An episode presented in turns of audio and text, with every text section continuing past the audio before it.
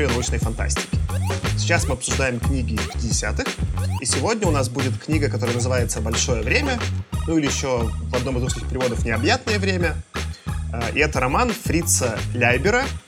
Лайбера, ну тут как бы на... А, он технически хотел, ну, как бы Лейбер, и русский его как Лейбер переводят, но в интервью он говорил, что моя фамилия немецкая, и произносить ее по-немецки как человек, учивший немецкий, скажу, что Ляйбер тогда читается официальная его фамилия, а уж как ее транслитерировать через А или через Я, вопрос философский. А, этот роман был опубликован в журнале Galaxy Science Fiction, разбит на две части в марте-апреле 1958 года, и в том же году он получил премию Хьюга за лучший роман.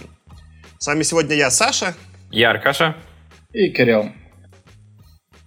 Да, это история тупая. Ну, я год сидел дома, прятался от коронавируса и решил, ну, что мне было скучно, и я решил посмотреть в январе 10 романтических комедий. Не спрашивайте, почему. Э, ну, я как бы смотрел и позвал свою все подружку смотреть, которая тоже моя коллега, и сидела дома на карантине. В общем, она приехала, а через два дня свалилась с короной при том, что она особо никуда не ходила. И теперь я в зоне риска, и, и возможно, э, слушатели и слушательницы, вы скоро узнаете, что нас ждет небольшой перерыв, потому что кто-то будет болеть. Э, но, может быть, и не буду болеть, посмотрим. А что вы? Я уже отстрелялся, поэтому могу закрыть за тебя. А я пока миновал. Ну, или кажется, что миновал, потому что, ну... Я сижу дома вообще. Я тут, правда, не один, но все равно у нас, получается, половинка переболела. Я сейчас под, под вопросиком, скоро узнаем. Только ты, Аркаша, держишься. Короче, отстой это корона. Особенно вот это все непонятки, что будет, как болеть, не болеть, мне не нравится. В общем, жалеем, а, от... желаем всем не болеть. Да, да, да, не болейте этой херней. А это, а что, там уже выяснили, антитела-то вырабатываются, если ты переболеешь хотя бы, или все еще непонятно? Ну, да, всегда вырабатываются. Но если ты реально болел, то они у тебя будут.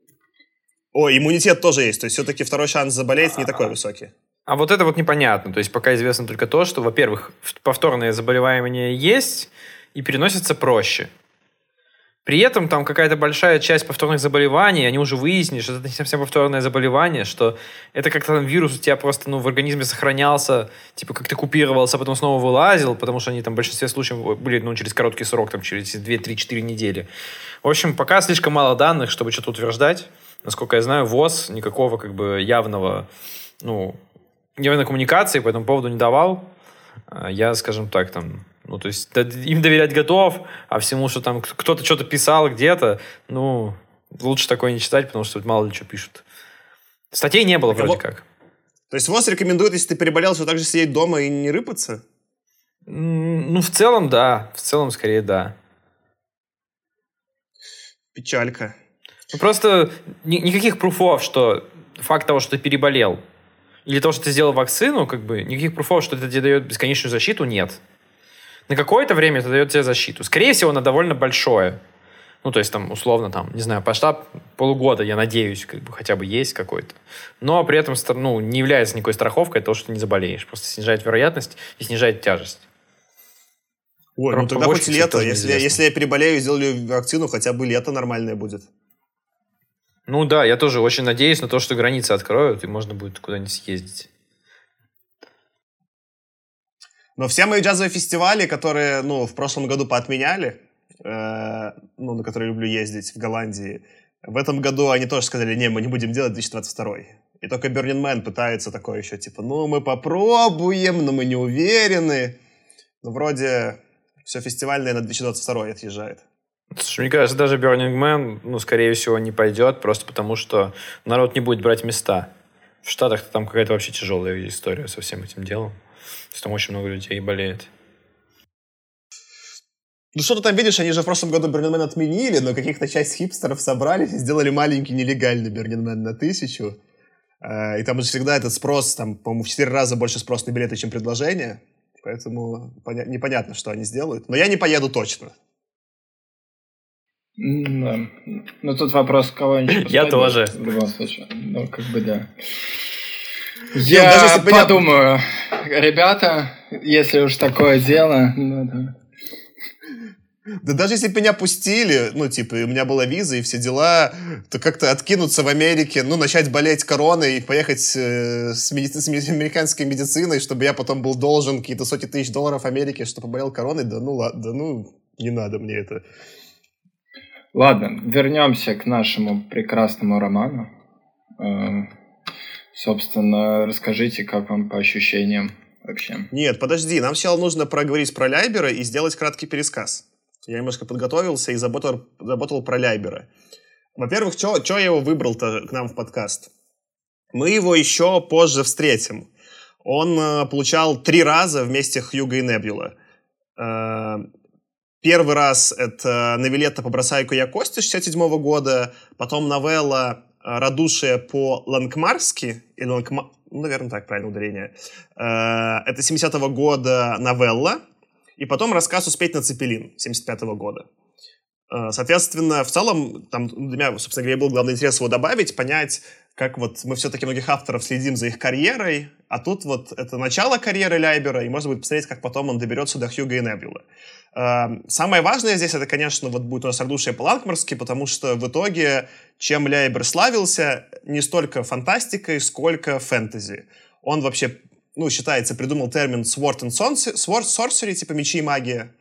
И в целом вот э, у него есть цикл рассказов, новелл вот в этом мире Ланкмара про... Героев зовут Фафахрд. Я не могу произнести, здесь там четыре, четыре согласные подряд.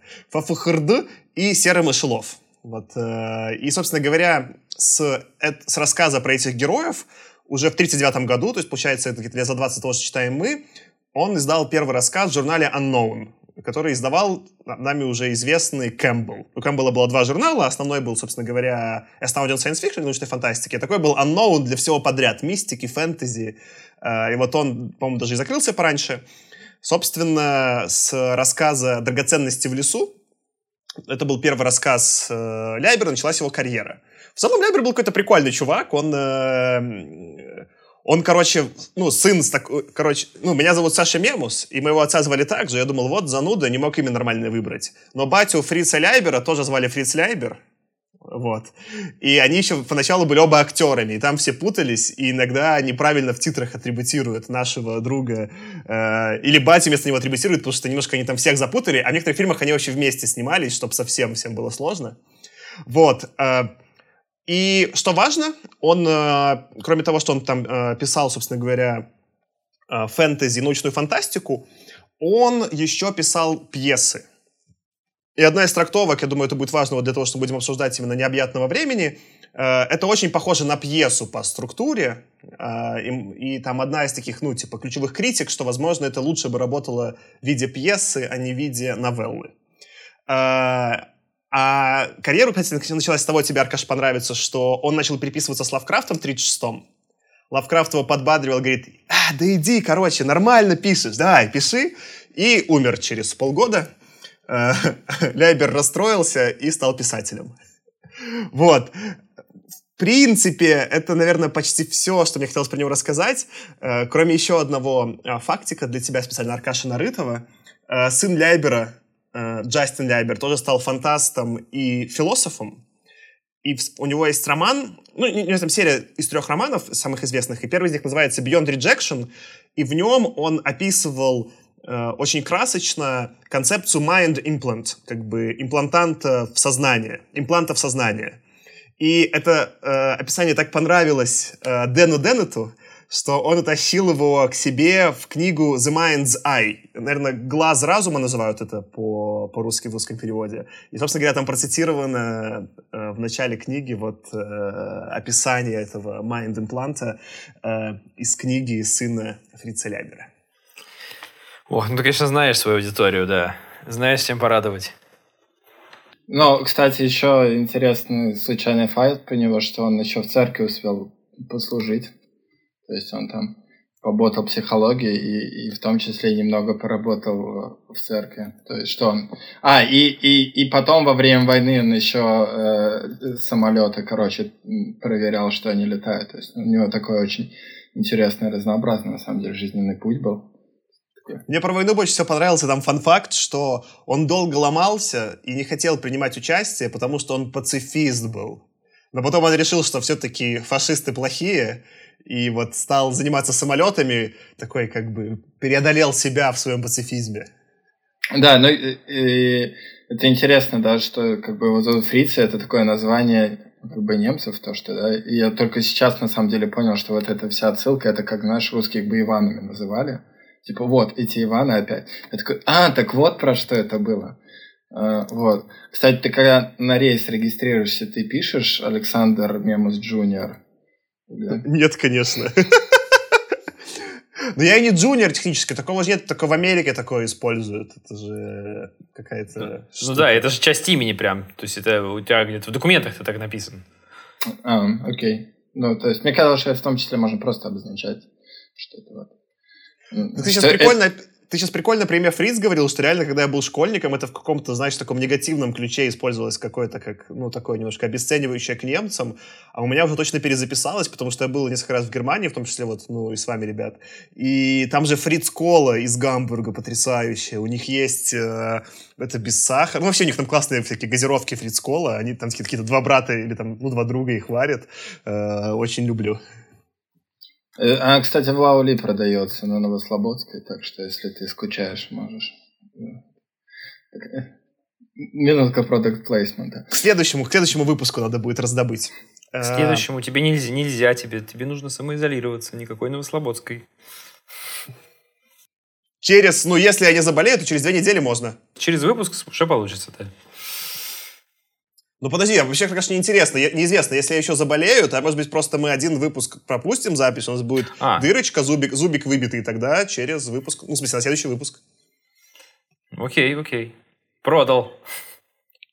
Ладно, Аркаша, не покалывай здесь меня. Давай-ка лучше расскажи, что там происходило в необъятном времени э, Фрица Ляйбера. Ох, да, давай начнем. Необъятный пересказ необъятного времени.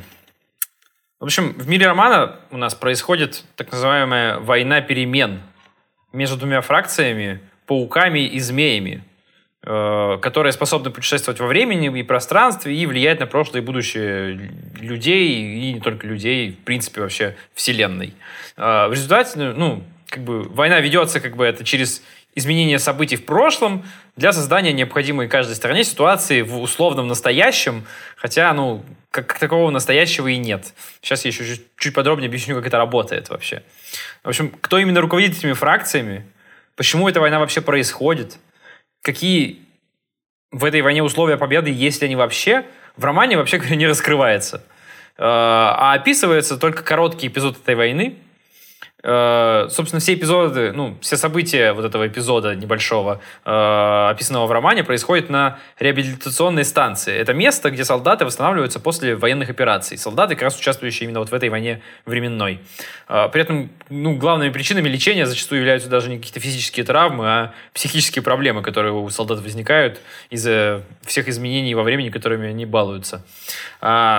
Известная нам Земля, на которой мы живем, на ней проходит большинство операций, э, в которых участвуют обитатели, в общем-то, собственно, этой станции. Э, и Земля эта наша живет в так называемом малом времени, little time. А вот станция находится э, вместе там с военными другими объектами, солдатами, там, персоналом, еще неведомо чем еще. Собственно, станция вот эта большая находится в пузыре времени и пространства, называемым бесконечным временем, или вот необъятным временем, или просто большим временем. Ну, в оригинале это называлось big time. А, э, собственно, и в нем работают вообще какие-то свои законы, про которые нам тоже частично рассказывают, а частично ну, оставляют в неведении. А, солдаты для войны перемен вербуются в разные временные промежутки и в прошлом, и в будущем по всей вселенной, вообще говоря. А, среди число, в числе героев романа у нас есть критская воительница, римский легионер, гусар, солдат вермахта, американский солдат, а также сатир с Венеры из далекого будущего и житель Луны э, с множеством тентаклей из далекого прошлого. Э, всех их забирают перед их вероятной смертью, э, давая выбор между тем, чтобы стать вот как они сами себя именуют, демоном, э, сражающимся в войне перемен, и, ну, собственно, полным забвением, то есть ну, реальной смертью, как бы они выбирают. И вот мы наблюдаем за теми, кто выбрал стать демоном и встать на одну из сторон в этой войне. При этом, вообще говоря, кому они служили, до момента этого выбора, в принципе, не так важно. Повествование у нас ведется от имени Греты. Это молодая девушка, которая служит на станции. Она была завербована примерно во времена Первой мировой. Ее профессия, ну, вот на английском в оригинале она называется entertainer, а, в русском переводе он, по-моему, назывался конферансье что, мне кажется, там не совсем верно. Вообще говоря, она представляет что-то среднее между медсестрой, психотерапевтом э, и проституткой. Э, много информации о ходе войны нам передается через рассказы просто персонажей, которые они друг другу говорят. Э, порой эти рассказы занимают целые разделы. Э, чтобы понять, в общем-то, суть того, что происходит, можно один забавный эпизод рассказать.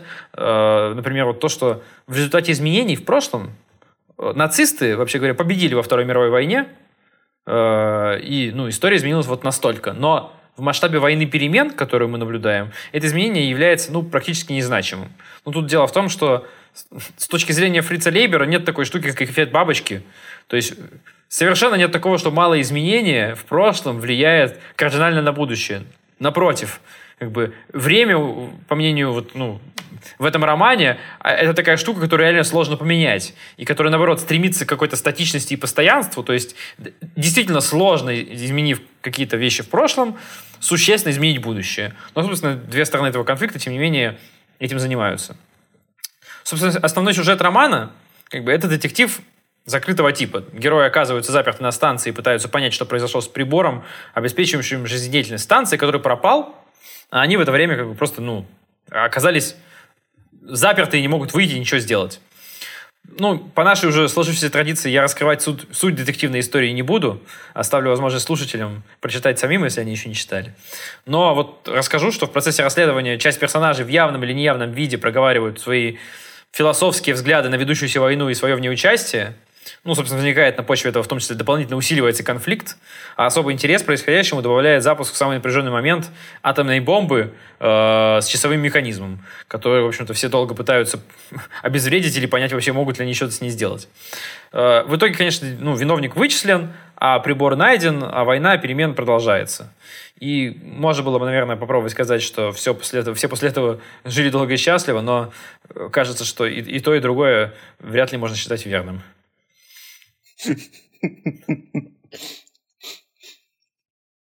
Продолго смешно.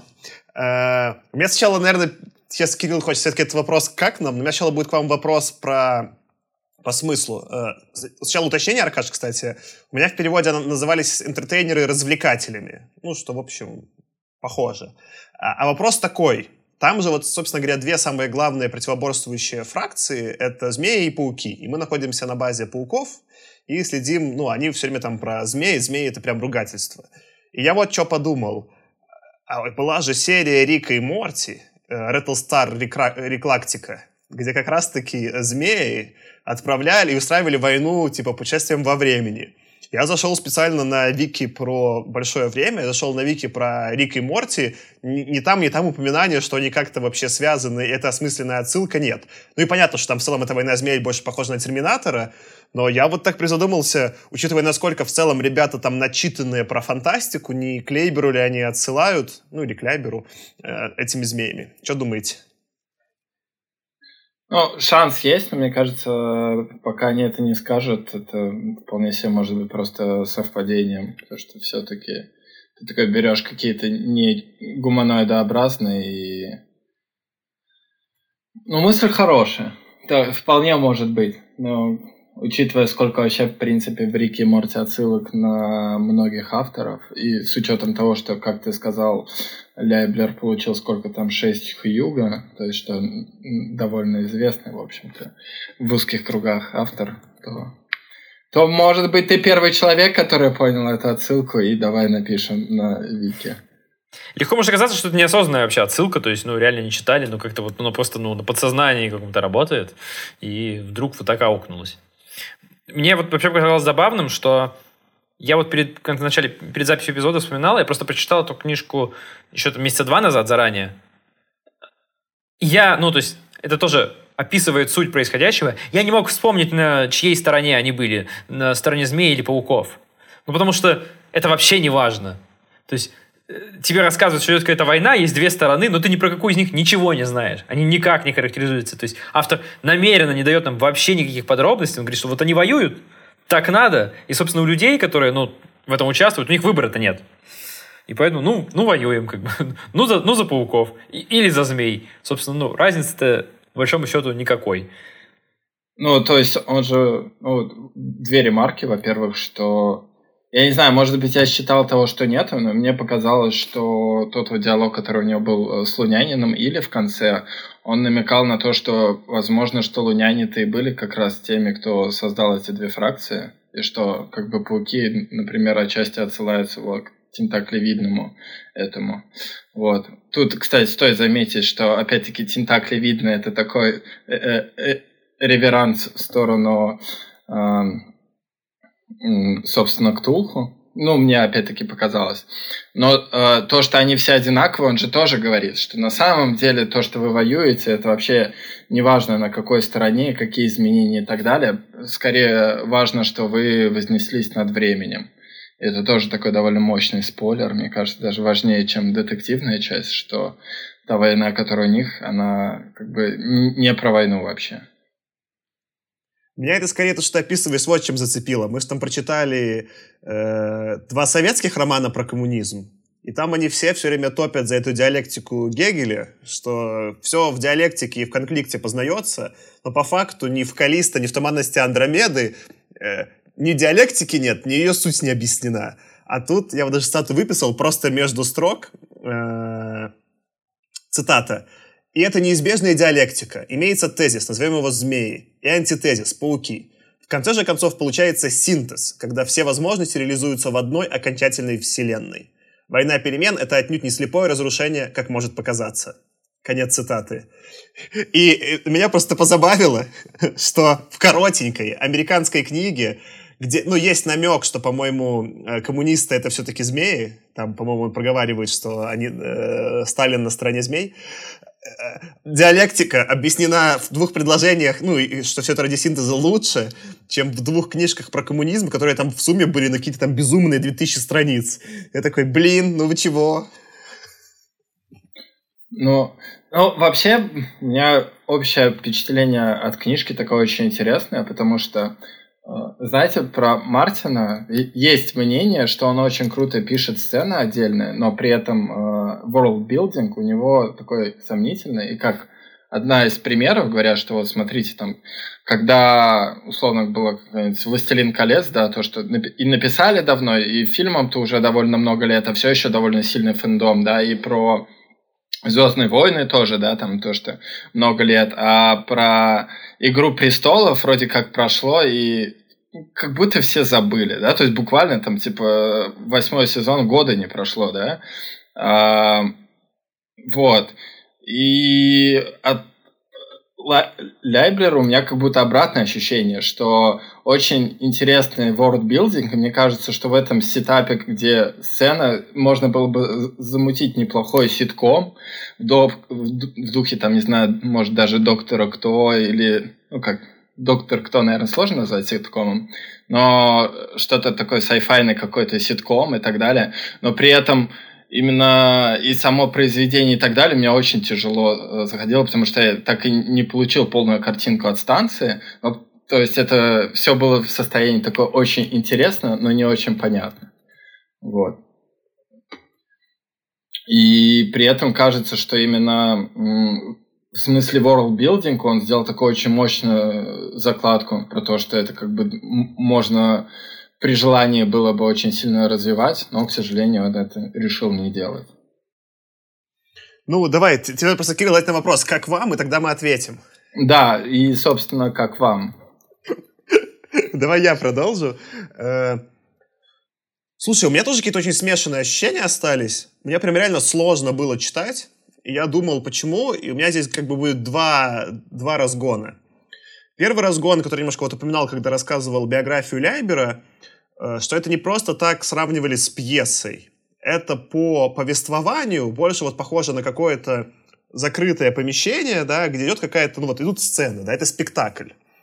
Э, проблема в том, что, ну, меня в целом само по себе поначалу даже это позабавило, потому что мы не читали вот таких э, э, вещей. И чем-то, знаете, мне что-то напомнило. Часто бывает в сериалах то, что называется bottle episode. Э, в ситкомах в том числе, когда э, все герои закрыты в каком-то одном помещении, им нужно что-то, чтобы вот как бы, ну, они разрулили, не выходя отсюда. Например, такой был в Breaking Bad в, во все тяжкие, когда они застряли, муху ловили у себя в этом, в, в лаборатории, да. Таких было очень много в комьюнити, который я очень люблю.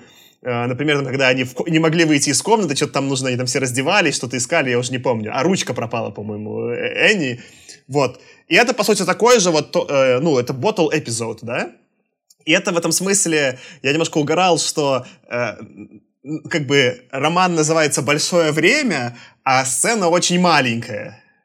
Что это какой-то... Э, я про это еще побольше поговорю. Такой как бы... Это что ли, вот если... Я, я бы еще хотел провести параллели с... Мы читали вот про путешествие во времени э, «Конец вечности» Азимова, да? то как будто если «Конец вечности» это был блокбастер, то вот этот э, «Необъятное время» — это самая дешевая серия сериала, снятая на коленке в картонных декорациях. Чуть потом про это еще подробнее поговорю.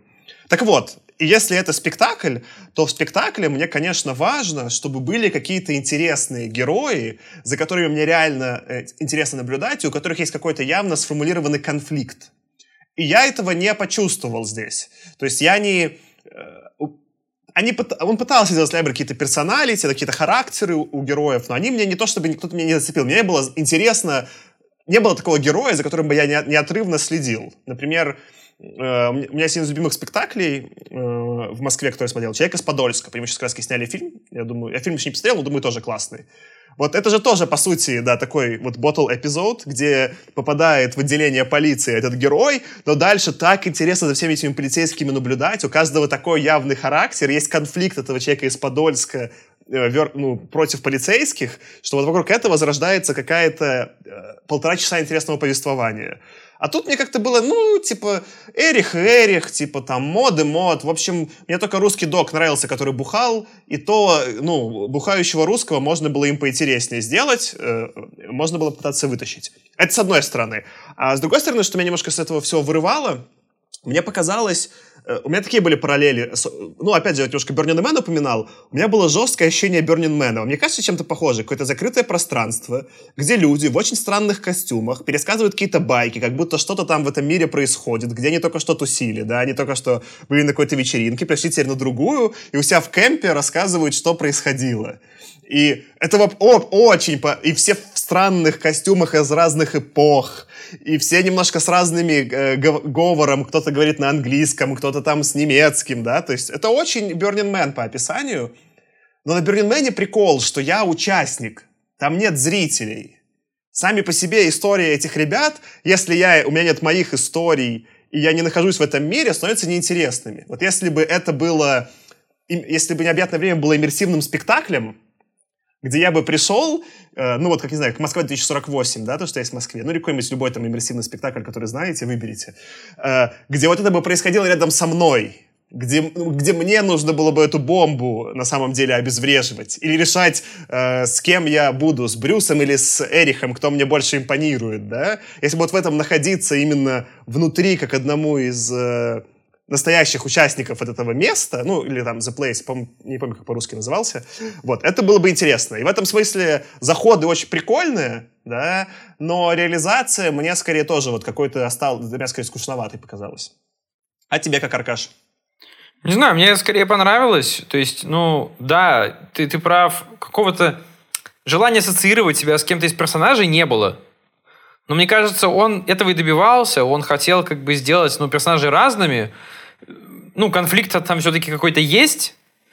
Там другой вопрос, что ты как бы, ну, не можешь как понять, тебе не хватает каких-то данных, э, чтобы какую-то сторону в этом конфликте принять самому.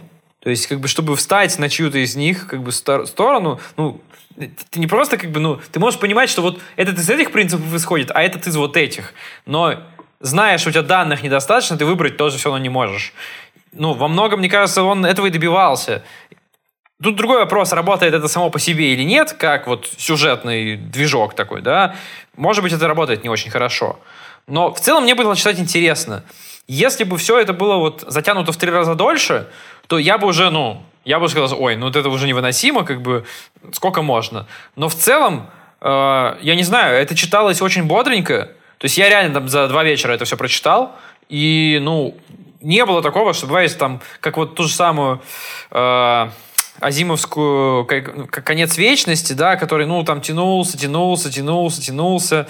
Я уже, ну, давайте дальше. Как бы я вот уже, ну, я его слушал, конечно, но все равно. Мне не, не было такого, что я хочу узнать, что будет дальше. Здесь мне реально было интересно, что будет дальше. То есть меня как-то зацепила эта история. Мне было интересно ее продолжать читать. И мне вот это понравилось. Формат был необычным. Формат действительно вот такой пьесы, странноватый, но мне очень понравилось в целом. Как бы именно формат, если говорить, очень понравилось. Поэтому, ну, и то, что он, конечно, тут не предлагает тебе какого-то решения, но набрасывает каких-то интересных там, в том числе философских вопросов на подумать, это тоже прикольно, это я, это я люблю. Раз уж ты зацепился за конец вечности, я две цитаты выписал.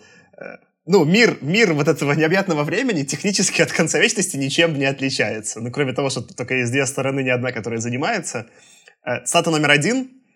Вы никогда не задавали себе вопрос, сколько еще операций над собой может вынести история, пока она не, не закрутится вся петлями? Не истощится ли наше прошлое после слишком многих перемен? И настоящее и будущее тоже истекают кровью. Ведь закон сохранения реальности — это молитва теоретиков, не более чем слабенькая надежда, облеченная в пышное название — Смерть перемен так же неизбежна, как тепловая смерть, и намного быстрее нее. Конец цитаты. И это очень похоже на рассуждение э, Харлана, который потом такой, блин, а мы точно тут ничего не попортили, занимаясь изменениями реальности? И это вот, по сути, э, главный конфликт э, глав, э, героя конца вечности. А вторая цитата — это дело рук поздних космиков, таинственных гипотетических существ, которые, как полагают, успешно сопротивляются распространению войны перемен в будущее, примерно за эпоху Севенси, если только поздние космики сами не являются одной из воюющих сторон. Конец цитаты. И опять же, в конце вечности тоже там, они до какого-то могли века отправиться, а потом, ну, какие-то чуваки из будущего сказали, не-не-не, харе, к нам залазить нельзя.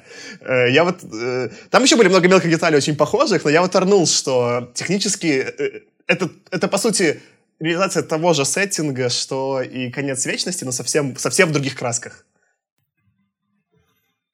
Мне кажется, тут еще сильно отличает от Азимова эту историю то, что у Азимова все ну, описанное происходит на сложных щах. То есть здесь, мне кажется, ну, Лейбер сам немножко даже стебется, что ли, над всей вот этой концепцией, которую он придумал он, сейчас я почитаю цитату, вот там, это цитата из, э, э, ну, объяснения, там это кусок объяснения того, как это вообще все, работает. Э, цитата такая. Аналогия тут такая. Большое время — это поезд, а малое время — это пейзаж вокруг. Э, при этом мы находимся в поезде, если не выходим за дверь, конечно. И, как выразился бы Джерти Стейн, Нельзя путешествовать во времени сквозь то время, в котором ты вы путешествуете во времени, в то время, как вы путешествуете во времени. И он, ну, как бы сам пытается объяснить механику, как это работает, и сам же над собой стебется. То есть он как бы говорит, ну ладно, это, ну, как бы на деле он понимает, что тут что-то не клеится, но он говорит, ну, давайте поверим просто, что клеится, как бы, и послушаем историю, которую я придумал. И как-то, я не знаю, мне такой подход гораздо, ну, симпатичнее, чем вот то, то, как было у Азимова. Потому что когда ты пытаешься на сложных щах, типа, рассказывать историю, которая не складывается, ты такой сразу, ну, читатель смотрит такой, ну, не работает, прости, как бы. А когда это, ну, вот с таким немножко подхихикиванием над собой происходит, это гораздо, ну, легче воспринимается. мне вот это тоже понравилось.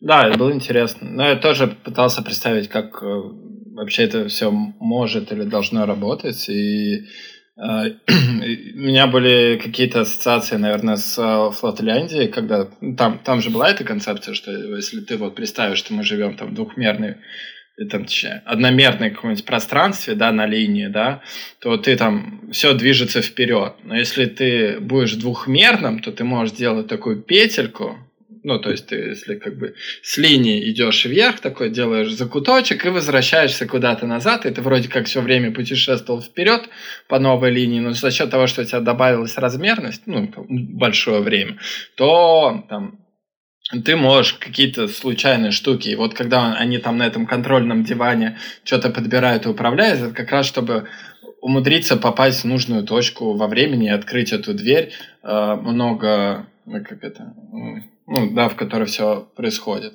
Вот. Еще прикольно было про ветра перемен, про которые там много раз они упоминались, что это какой-то такой источник стохастичности или там энтропии, который, то есть у них есть замкнутая эта система, в которой там, ну, условно говоря, там все определено, да, и в то время, когда ты соприкасаешься с другой системой, да, то она твоя перестает быть замкнутой, и, соответственно, там э, какая-нибудь всякая нелепая, э, ну, какие-то изменения могут просочиться. Это тоже такая очень визуально приятная картина и интересная. Тут э, э, тоже еще интересно, что он напоминает про как это, тепловую смерть, как, не помню, он ее называет тепловой смерть. Может быть, не в, не в этом термине, но ее как-то слегка упоминает. Вот, и что тепловая смерть, она же для замкнутой системы, и тут происходит вопрос, почему для их системы это там не произойдет. Он на него тоже особо не отвечает, но он говорит, что есть некоторый малый хранитель, который поддерживает жизнеобеспечение, а значит, там использует какую-то энергию, и значит, там, условно, пока он работает, это все будет нормально содержаться и продолжать существовать. И, в принципе, мы, ну, то есть, как бы получаем такую Э, достаточно ну, плюс-минус понятную систему.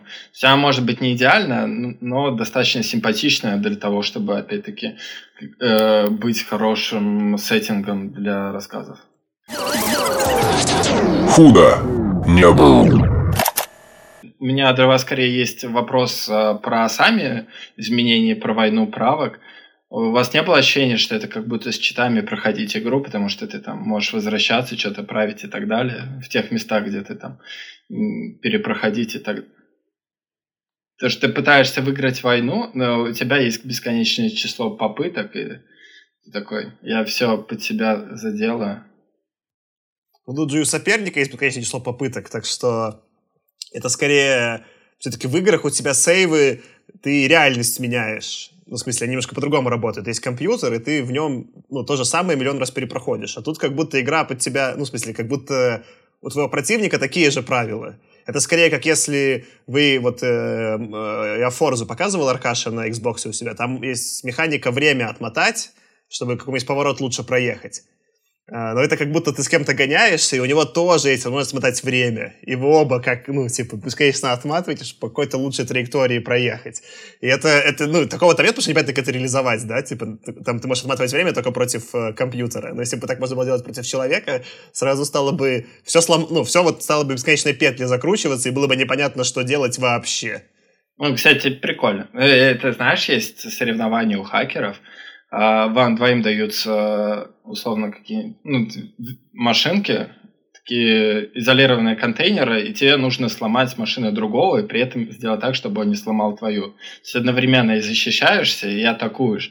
Когда ты атакуешь, ты, соответственно, открываешь всякие штуки, ну, через которые тебя могут сломать. Это, знаешь, такое э, борьба тоже интеллектуальная. То есть, может быть, это даже скорее на это похоже тогда. Это прикольно. У меня еще была забавная мысль, ну, до которой, я не знаю, Фриц Лейбер, то есть, либо не догадался сам, либо решил не использовать.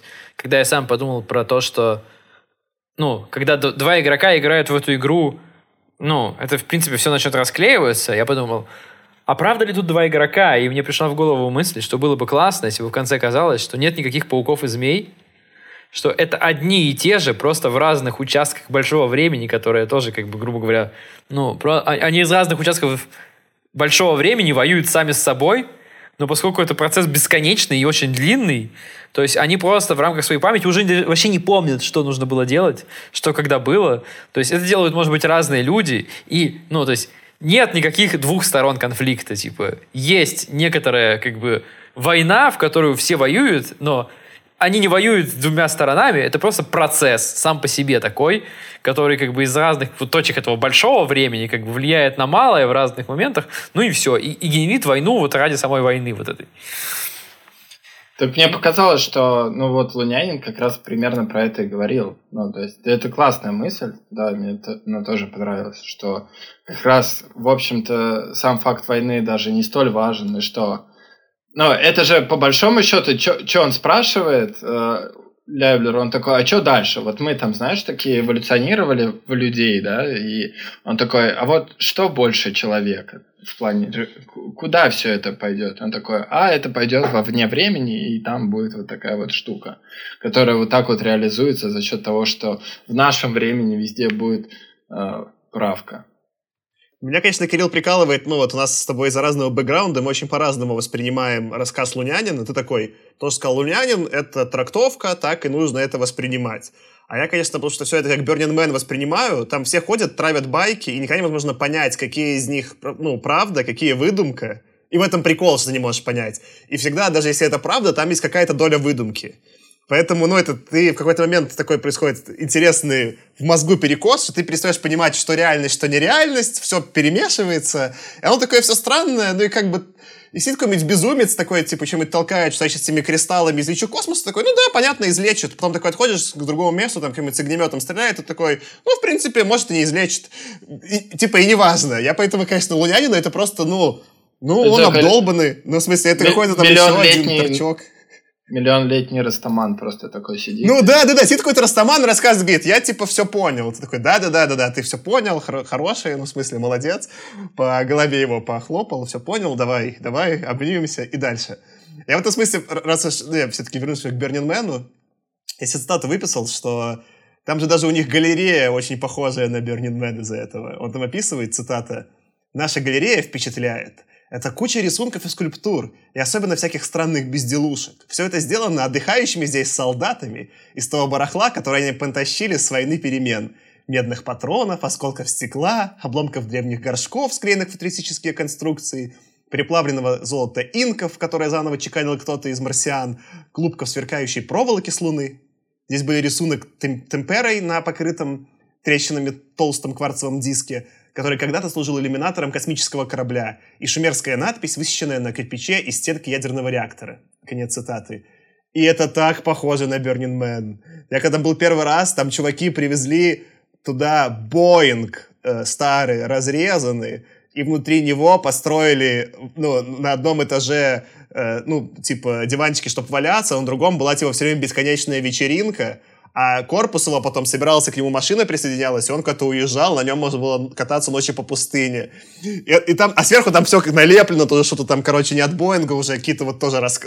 Что-то там люди руками порисовали. Ну, вот такой какой-то дичь, все собрались, ну, типа, тусуются. Я не мог, ну, в смысле, я не вообще... Вот меня, конечно, из-за этого подрывало. Я такой, я все понял, ну, типа, я тусить хочу идти. Почему я должен это читать? Почему я не могу пойти тусить? Почему я не могу залезть э, сам в, хир, в эту хирургию? Почему я не могу полетать с отсутствием гравитации? Хочу, так сказать, все эти э, приключения пережить самостоятельно, а не в пересказе Ляйбера.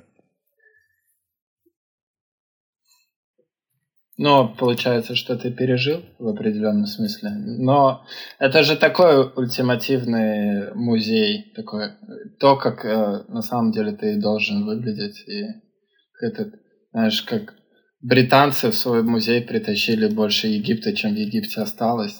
Такие тоже на, куски забрали. Я бы хотел вот. еще вот вернуться к, ну, к этому все-таки, ну, словам Лунянина, э, про то, что вот, ну, где, где он в итоге говорит, что это вот война ради войны, что это вот такой натягивает диалектику на, на, на все это противостояние, говорит, что вот одни это тезис, другие антитезис, в результате происходит синтез чего-то нового. Ну вот это как раз там Лунянин, скажем так, формулирует э, взгляд на происходящее, да, ну, скажем так, одной из сторон вот этого идеологического конфликта, который на станции возник. Ну, а, а другая сторона, ну, что говорит? Другая сторона говорит, ну, да, да пошла на ваша война, короче, я просто пожить хочу. Как бы, мне ваши как бы эволюции, как бы то, что там демоны вот эти, которые, это следующий шаг эволюции за человеком после там растений и животных, вообще по боку. Я это я, я тут просто в свое удовольствие пожить хочу. И ну, в этом смысле, как бы, действительно, мне кажется, этот конфликт, в принципе, интересный, как бы, ну, и, забавно, кстати, что он в итоге-то ни во что не выливается, потому что, ну, история заканчивается, и все дальше идет своим чередом. Но мне вот, как бы, именно вот это противопоставление, которое, ну, не знаю, к сожалению, или к счастью, ни, ни к чему в итоге ни во что не выливается, как бы, показалось очень интересным. Здесь, как бы, ну, есть над чем подумать. Мне вот такое нравится. Я хотел еще, Аркаша, развить, ну, есть над чем подумать, да? Я, все, у меня теперь есть теория заговора. Ты просто чуть до этого рассказывал, что время это как поезд, да-да-да, вот. А была же еще в Рике Морти серия про поезд историй. Получается, есть серия про змей, э, серия про поезд историй. И вообще, ну, типа, у меня тогда есть теория заговора, что весь Рик и Морти целиком списан только с Ляйбера. И в подтверждение этой теории у меня есть цитата из этого романа, которая все, э, несомненно, доказывает. И звучит она так. Это означало бы, что имеется заговор. И, конечно, если предположить достаточно обширный заговор, то можно объяснить все, что угодно, включая сам космос. Конец цитаты. И мне, ну, кроме всего этого угара по теориям заговора, мне это так напомнило немножко текущую политическую ситуацию в России, где, ну, это все заговор, это как бы, ну, этого берлинского пациента, его, конечно же, Навального прислали, это все вот там, ну, американцы ему... Ну, вот, и, я, конечно, не понимаю, в целом здесь какая-то любовь к теориям заговора, какие-то эти разгоны, и мне никогда не было понятно, откуда это вообще все берется. Потому что всегда есть какое-то более простое объяснение, а люди какое-то очень сложное нахлобучивают, и и вот э, Лябер над этим стебался, и мне понравилось, что... Э, я в целом не читал, ну, то есть, я вечно обычно, когда начинается что-то в произведении про, теор про теорию заговора, я думаю, вот какая отстойная книга, да, потому что, ну, легко, просто теория заговора легче всего объяснить, когда такой, а вы не поняли, ну, это вот он там переиграл. Да-да-да, переиграл, конечно.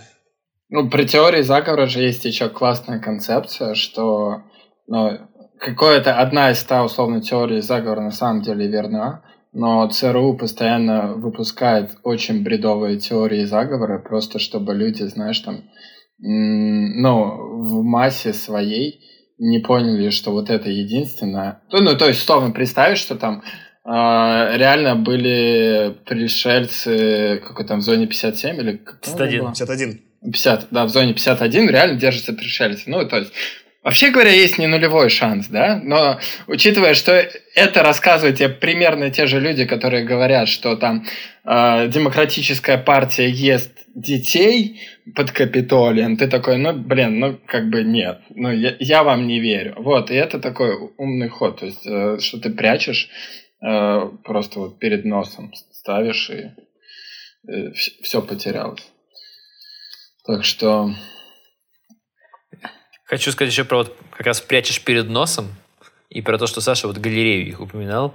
Конечно, мне ну, еще показалось довольно изящным вот тот ход, которым был спрятан... Я, я забыл, как назывался этот прибор, который обеспечивает жизнедеятельность на станции. Хранитель. Хранитель, да. То есть суть в чем, как я уже сказал, пропадает основной хранитель станции, ну, без которого они, в принципе, как бы, ну, на ней существовать не могут. Но они понимают, что он где-то на станции, им нужно на нем кнопочки понажимать, чтобы, ну, там, вывести станцию из режима, как же он, как же он назывался? Uh, Интро, интро, интро, интровертировались, да, и у них станция интровертировалась, и она отключилась от всего большого времени, по сути, вот как бы, ну, сама вся в в куколку замкнулась, им нужен, ну, вот этот вот хранитель. Они не могут его найти. И... Аркадий, Аркадий, попрошу отметить, она замкнулась не в куколку, а в монаду. Да, да, да. А, ну, конечно, довольно изящный ход. Ну, то есть там в процессе рассказывается, что у них в медицинском кабинете есть прибор, который тебя, по сути, для проведения медицинской операции выворачивает наизнанку. Или кусок тебя выворачивает наизнанку. Но так оперировать гораздо лучше, да, резать ничего не нужно. Ты уже наизнанку вывернут, и тебе нужно, что нужно, почикали, и вывернули обратно, как бы, и ты снова правильный. Вот. И, собственно, этот хранитель, как бы, он из-за того, что у него какая-то сложная структура, его вывернули наизнанку и выставили в галерее. И только, и только бухущий доктор в какой-то момент прочухивает, что вообще произошло, но он настолько пьян, что он просто притаскивает эту фиговину из, из зала с арт-объектами, бросает ее на пол и падает, короче, без сознания. Вот это, конечно, ну... Мне, мне понравилась сама концепция, что ну, я вообще не думал, что он вот там вот спрятан, что это оно. И когда оно раскрылось, я такой, блин, прикольно. То есть, ну, тебе вроде все рассказали, как бы, но, но ты не мог догадаться, но как бы Точнее, ты мог догадаться в теории, что оно может быть вот это, но ты не думал про это. Это прикольно. Ну и, и конечно, персонаж доктора, да, забавный. Э, но единственное, что я вот не понял, к чему там была отсылка, ну вот его имя, его звали Максим Алексеевич Пешков. То есть вот к чему эта отсылка, зачем она была, я не понял. Ну, ну, ну, ну что, ладно. это Горький был на самом ну, деле? Да, ну, ну, ну, типа да, но ну, вообще говоря, Горький, он... А, ну, он же на самом деле настоящее-то его имя Алексей Максимович. Но немного промахнулся. Типа, с фамилией попал настоящего э, имя, ну, то есть... Да, бы, и, и врачом, может, он, врачом он... он не был. Сына его звали Максим Алексеевич, но он тоже врачом не был, как бы. Поэтому я не знаю, то есть, как бы, я вот, ну, какого-то любви к Большой Горькому не испытываю. И я не очень понял, зачем это было. То ли Фрис Лейбер просто как-то там... Ну, короче, я не знаю, зачем он это вставил. Я не понял. Так там же, там же все герои плюс-минус э, какие-то исторические персонажи, только чуть видоизмененные. Там он же описывает, что в разных таймлайнах там чуть-чуть у них меняется то тот год, то все. Ну, в смысле, в этом-то смысле он, он оставил себе э, поле для ошибок. Ну, ты примерно понял, ну, что примерно Горький, да что ты докопался? Ну, Пешков, да, да, пьет. Мне кажется, он там много очень шуточек на серьезных щах закладывал, честно говоря. То есть в этом плане ему большой респект. Ну, кстати, про доктора еще интересный факт про Лебелера, э, э, что он же довольно мощно бухал, если своими вещами занимаете. В частности, он потом 12 лет был в анонимных алкоголиках. Это как раз период, когда он только-только, ну, вступил там, типа, год, он, может быть, был. То есть, Тут у него все прочистилось, и, возможно, он как раз в этом докторе, который такой э, какие-то безумные вещи устраивает, он отчасти и себя видел. поэтому... То есть Лябер такой, я все понял, смотрите, да что вы не догоняете, да, я же вот. Э, что надо всего лишь вывернуть вещи наизнанку, и тогда все становится очевидно. Ну, это да, но я просто к тому, что если уж он выбирал, как бы, если, чтобы сделать отсылку к кому-то из э, российских русскоязычных писателей, как бы мог выбрать кого-нибудь приличнее, что ли. Мог, а мог и не выбрать, и в этом как бы его сила. Вот. У меня к вам... Так подожди, другого... подожди. Не, да, подожди. Так не мог. Там же специально была э, огромный реверанс, что попадают в демоны только незначимые чуваки. А да, типа он не мог взять Толстого, потому что сложно было бы. Толстой уже а... прочно засел у себя в истории, из него демона не сделаешь, а из Пешкова пошли. Ну, типа, а с учетом того, что Горький это такой интересный писатель, который... Я не знаю, есть ли люди, которые такие говорят, мой любимый писатель Горький. Ну вот, на серьезно. Я читал педагогическую поэму Макаренко, и там он э, воспитывал же своих э, ребят на произведениях Горького, у них называлась колония имени, имени Горького, и там они все как бы Горький наш любимый писатель. Блин, ну... Я но, но это советского только... времени произведение, правильно? Да и самого Макаренко там потом пустили по миру, да. А... Но нет, живых людей, конечно, я не видел, и я ходил в музей Горького в Москве же есть, дом его, где он жил. Но я ходил в него не потому, что у него жил Горький, мне на Горького плевать, а это просто классный дом модерна, наверное, жан... ну, я, я немножко плохо разбираюсь, я путаю вот это там, начало века архитектуру, но, в общем, это очень просто архитектурно значимый дом для Москвы. Я ходил, смотрел на лестницы, перила, и особенно это было забавно, что там такая как бы модерновая роскошь, в которой жил такой, типа, советский, жены, простой писатель, и там прям какой-то жуткий контраст э, вот этого происходящего, это было очень странно. Я хочу, раз но... зацепи... зацепились за, за русского чувака, я бы вообще поблагодарил Горького за парк. Ну, то, что парк нормальный. Так он за никакого отношения к этому парку, или он имеет какое-то отношение? Да нет, кажется, просто именем назван, и все. Э, наверное, любимая моя часть была, как, ну, как и Burning Man, так и, так и книги, что там было вот это переплетение культур, я выписал цитату, где было с немецким. Э, ну, в общем-то, я читал... Я пытался читать на английском, и на русском. В итоге пришел на русский, потому что что-то как-то очень странно Лябер пишет, и много странных слов использует, и мне не станов... по кайфу на английском не становилось.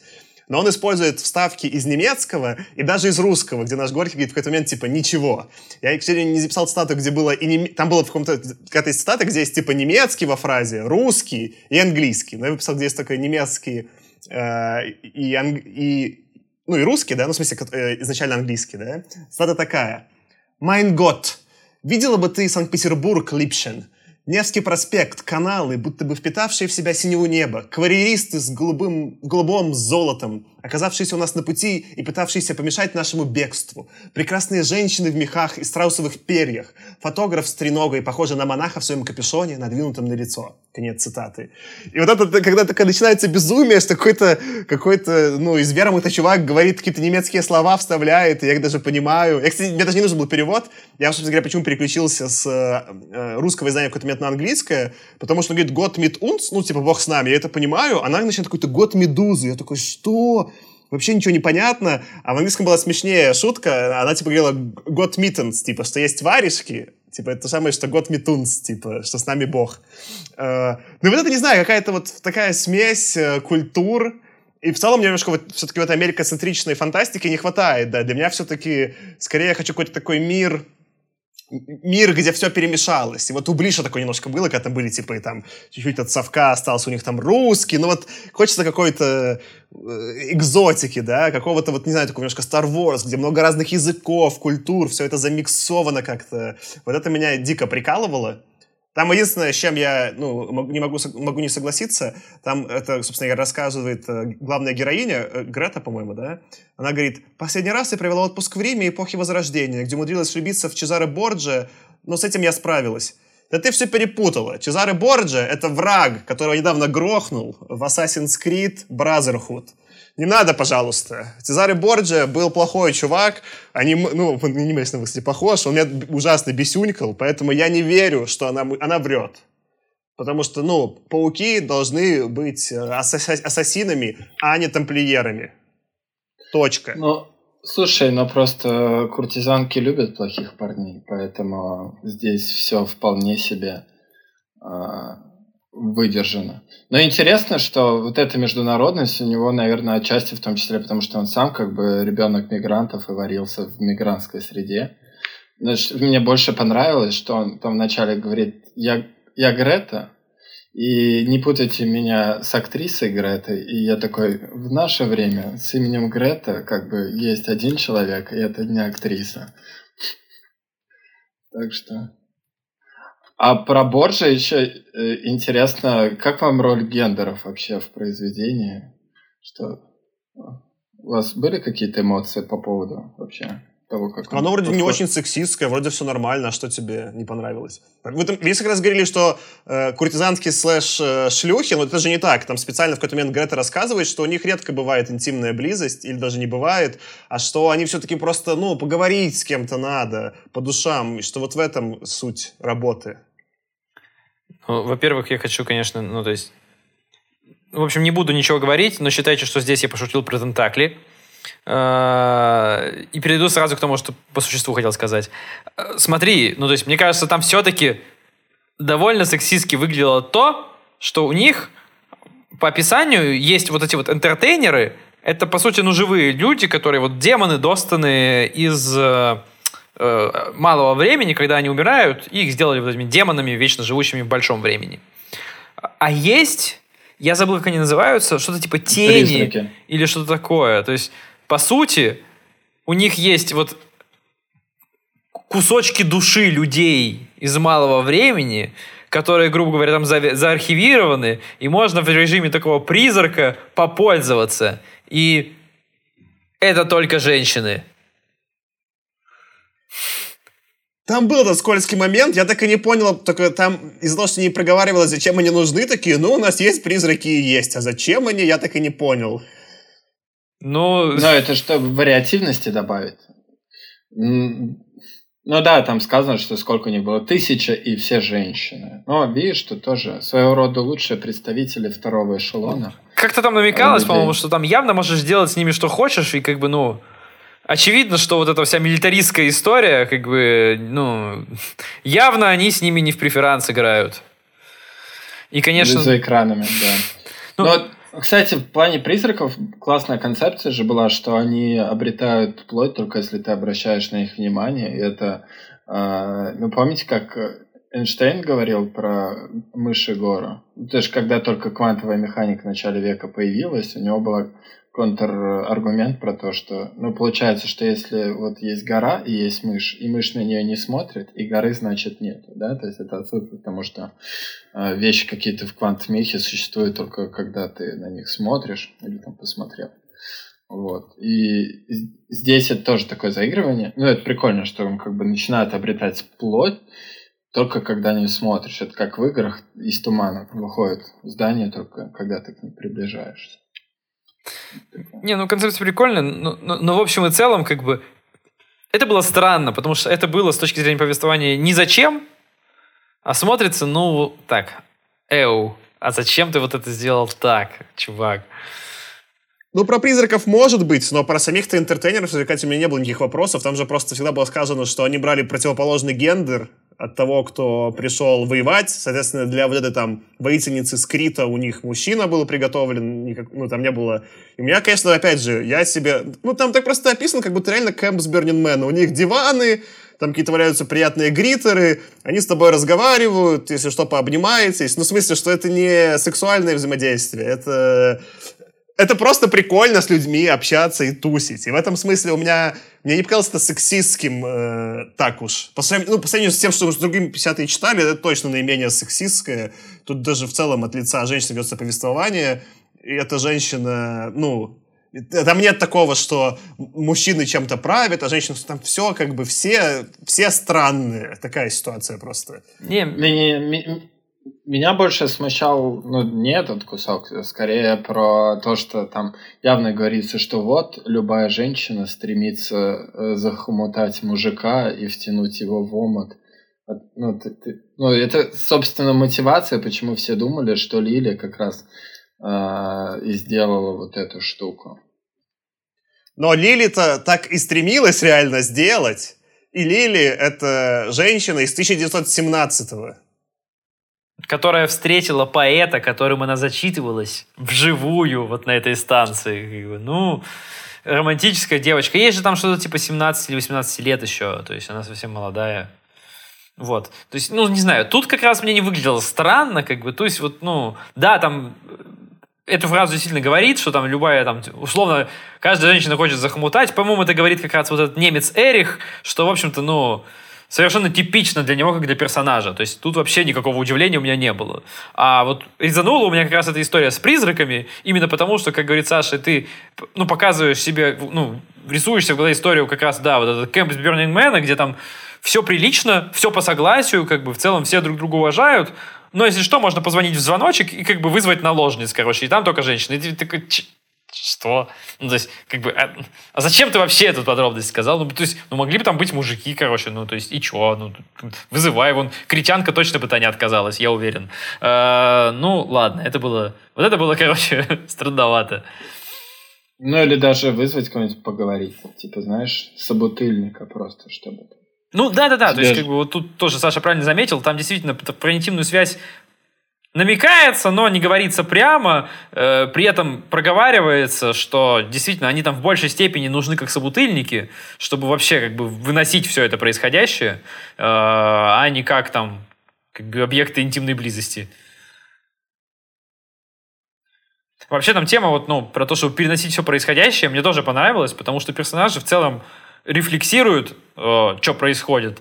И особенно, когда они оказываются вот там интровертированы, да, когда они, по сути, отключились от этого большого времени, там реально вот наша Грета, как бы, да и другие персонажи вместе с ней, по большому счету, они начинают что-то соображать, короче, и, ну, думать, а как бы, ну, то есть они реально начинают замыкаться и думать о смысле существования. Вот у меня цитата даже выписана, то есть Грета говорит, что непрестанные качания и кружения убаюкивают так же, как стук колес поезда. К ним очень быстро привыкаешь, не отдавая себе в том отчета, и когда внезапно все вокруг останавливается, и оказывается, что ты — это просто ты, и все то, о чем ты думаешь и что ощущаешь, останется точно таким же, когда бы ты снова не вернулся к прерванной мысли. О нет, теперь я понимаю, как это ужасно. Ну, то есть... Это довольно интересно. Мне кажется, Саша тут обязательно с удовольствием я, про Випассану как бы аналогию скажет, что... Ну, я, выписал, я выписал, Аркаша, прямо эту же цитату. А, именно потому, что это же на пальцах такое пересказывание буддизма. Оно же именно про это. Там потом еще есть рассуждения, они будут, кстати, статус целиком, но, в общем, они обсуждают, что ты можешь закопаться, думать про прошлое или визуализировать будущее, а ты не делай этого. Вот в настоящее, как бы, приди и на настоящем сфокусируйся. Это же есть, в общем-то, главный разгон буддизма. Да куда вы топите? Что вы тут суету развели? Что? Какую суету? Вы притормозите и с собой наедине останетесь. И, в общем, э, в целом, как мы даже, помните, там в, э, в «Дне Трифидов» читали, да, большинство людей очень не нравится, когда они остаются наедине с своими мыслями и такие, блин, я реально такой, что-то людям начинает жутко подгорать. Ну и мне во время Випассаны нормально поначалу подгорало, там это оп- опыт не очень приятный. Э, и прикольно, что вот на эту такую, да, типа, не то что линию, но почву буддизма заходит автор. Но меня вот тут скорее просто расстроило, что он как-то не...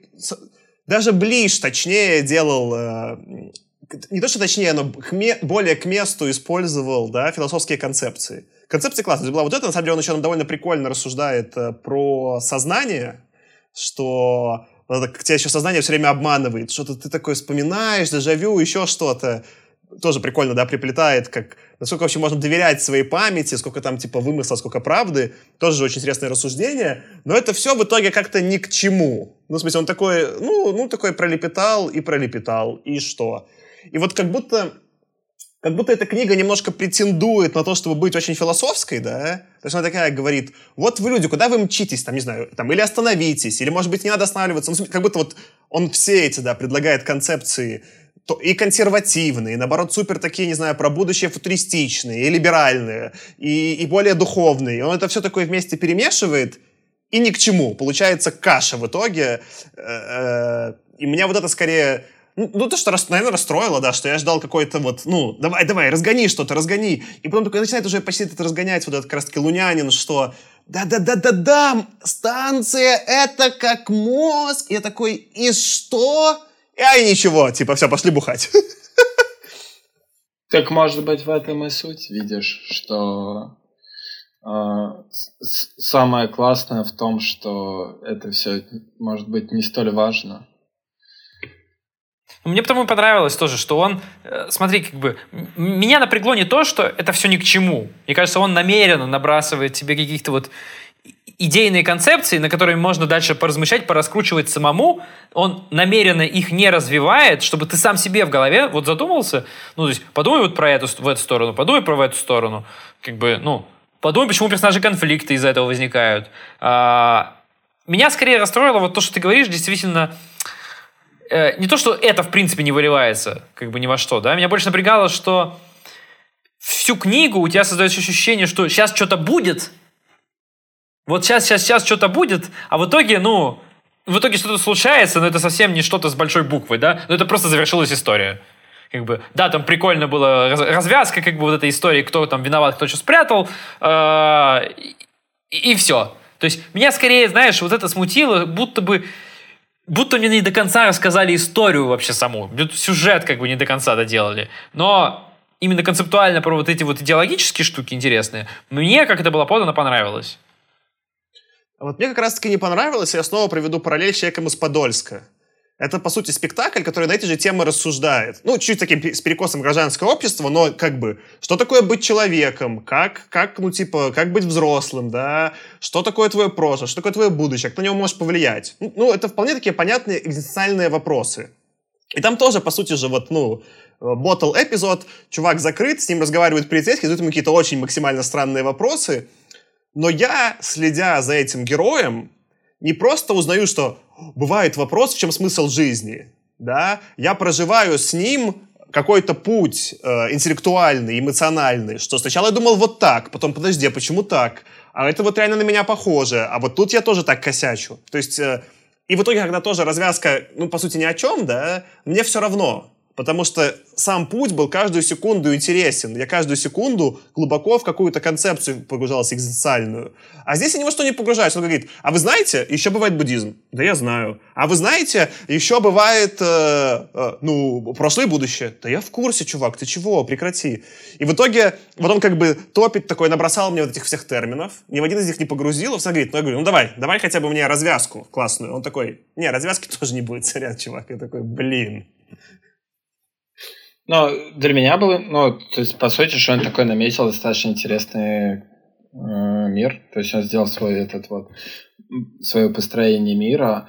И в частности, вот про этот момент, когда она чувствует интроверсию, вот это, что как будто стук колес остановился, э, там же интересная мысль про то, что мы все вроде как хотим, чтобы, может быть, время в какой-то момент замедлилось. То есть там, знаешь, ты не знаю, только там на одно накопил, а там уже что-то другое произошло, типа там как более нормально собрать, что Это ты, Кирилл, переживаешь, потому что ты не купил себе новый PlayStation? Или что, ну, типа того, там, да, ты только ты начинаешь копить на PlayStation, новый вы там выходит, да, ты- ты- и мир в целом такой очень быстро бежит вперед, и ты за него не успеваешь, и ты только какие-то свои одни проблемы научился решать, а тебе такой, твою жизнь другие подбрасывает, такой, воу-воу, можно не так быстро все, да, вот, а и ты думаешь, классно бы, чтобы там, жить подольше, там, не знаю, ну, условно говоря, да. И здесь он говорит, а давайте представим, что вообще все остановится, и тут как будто получается, что это самое страшное, потому что если ты представишь, что вообще ничего не меняется, то это хуже всего, потому что это значит, что там пройдет год, 10, там 100, и будет все по-прежнему, и это же очень страшно. Это си- сильно хуже.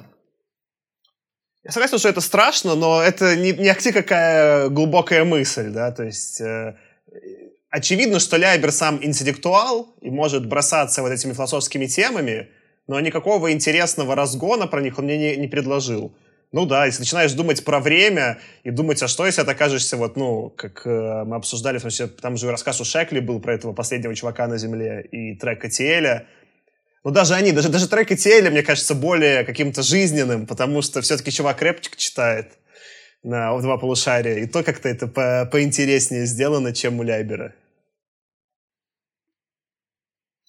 Да. Ну и про еще настоящий момент, тоже детур небольшой. Мне тут кто-то недавно сказал, что у собак нет памяти. Я такой, ну, это же глупость какая-то. Ну, типа, если ты покормил собаку, она там тебя вспомнит и будет тебе радоваться. А если там, ну, не знаю, какой-нибудь человек ее там попробует ударить, она его тоже запомнит и будет огрызаться и так далее. И я начал думать, и, ну, и тоже статьи почитал. И казалось, не то, чтобы у собак нету памяти как таковой, что она у них ассоциативная. То есть как раз, что у них как, как такового, получается, нету именно концепции времени. И ее нет не потому, что у них ее вообще нету, а скорее, что она им не нужна, потому что они живут в моменте. То есть они э, именно такие идеальные, может быть, в этом плане буддийские существа. И Ну, в общем, ну, буддизм за эту проблему и ставит. Он говорит, так, нам тут, как обезьянкам, выдали самый сложный мозг. До этого все без префронтальной коры, у них все время момент текущий, проблем нет. А тут нам, хопа, поменяли железо, прошивку поменяли, и все пошло по огородам гулять. Э, И что с этим делать? И, в общем-то же, все там, большинство духовных э, школ, они, или там философских, они про это и разгоняют, да, типа, или там даже когнитивных наук, что, так, ребятки, есть проблема, будущее и прошлое появились, что с этим делать? Ну вот, э, опять же, Ляйбер как бы обозначает, есть проблема. Ну да, да, да, мы в курсе, есть проблема. Ты мне как философ какой-нибудь тейк интересный, раз- ну какой-нибудь разгон устрой, да? Будет разгон, мы поговорим. А то, что проблема по сравнению с собаками имеется, так, ну, имеется. Это тут гадалки не ходи. Худо не было. В общем, в этом плане для меня Ляйблер поднял какие-то вопросы, о которые ты, наверное, э, и до этого приходило так. Ну, то есть мы с вами точно-то. Но что он с достаточно интересной подачей, и что именно это такой спектакль, чего э, в нашем, мне кажется, подкасте ничего похожего на это не было. И можно поблагодарить его за это. Я, наверное, тогда закончу тоже цитатой из э, Ляйбера. Э, В один из моментов кто-то из героев говорит, что все вещи меняются, и мы меняемся вместе с ними. Так и наш подкаст. Вот мы тут второй сезон к концу подходит, и тут по- под шумок выяснилось, что пока мы делали подкаст, он немного изменился, я что-то, как минимум, ну не знаю, как вы, но я подшарил что-то за фантастику, могу теперь делать кросс-референсы по 50 книгам, и у меня у самого от этого культурный шок в голове. Я раньше такой думал, как люди это вообще делают? Почему какие-то люди говорят, это вот как там? Я такой, что вы, что, все это читали, что ли? А теперь я сам начал так себя вести, и иногда слушаю такой эпизод такой, и так кажется, что я так умно что-то задвигаю, а это я просто много прочитал. В общем, э, э, интересно будет посмотреть, как мы изменимся с этим подкастом в ближайший год-два. Ну, я в качестве вот итога тоже скажу еще раз, что мне и формат понравился в целом. И книжка тоже, в общем-то, ну, читалась отлично, поэтому это, ну, твердая четверочка из пяти на мой вкус. Э, ну, мне зашло. И мне теперь очень интересно пос- послушать. Я вот, я вообще ничего не знал про Лейбера. Я не знал, что у него еще будет Хьюго Небью, даже три штуки, то есть это прям ух. Э, поэтому, конечно, ну, интересно посмотреть будет, как Лейбер поменялся, я очень надеюсь, что в лучшую сторону он еще эволюционировал, эволюционировал в демона, наконец, как он хотел. И почитаем, узнаем. Э, здорово, давайте тогда на этом заканчивать. С вами был э, «Худо не было» подкаст. Э, спасибо, что слушали нас. Напомню, что нам все еще очень нужны ваши отзывы. Мы не хотим оказаться подкастом в интроверсированной вселенной, где мы сами для себя отчет записываем, сами на троих обсуждаем, и никуда это больше не попадает.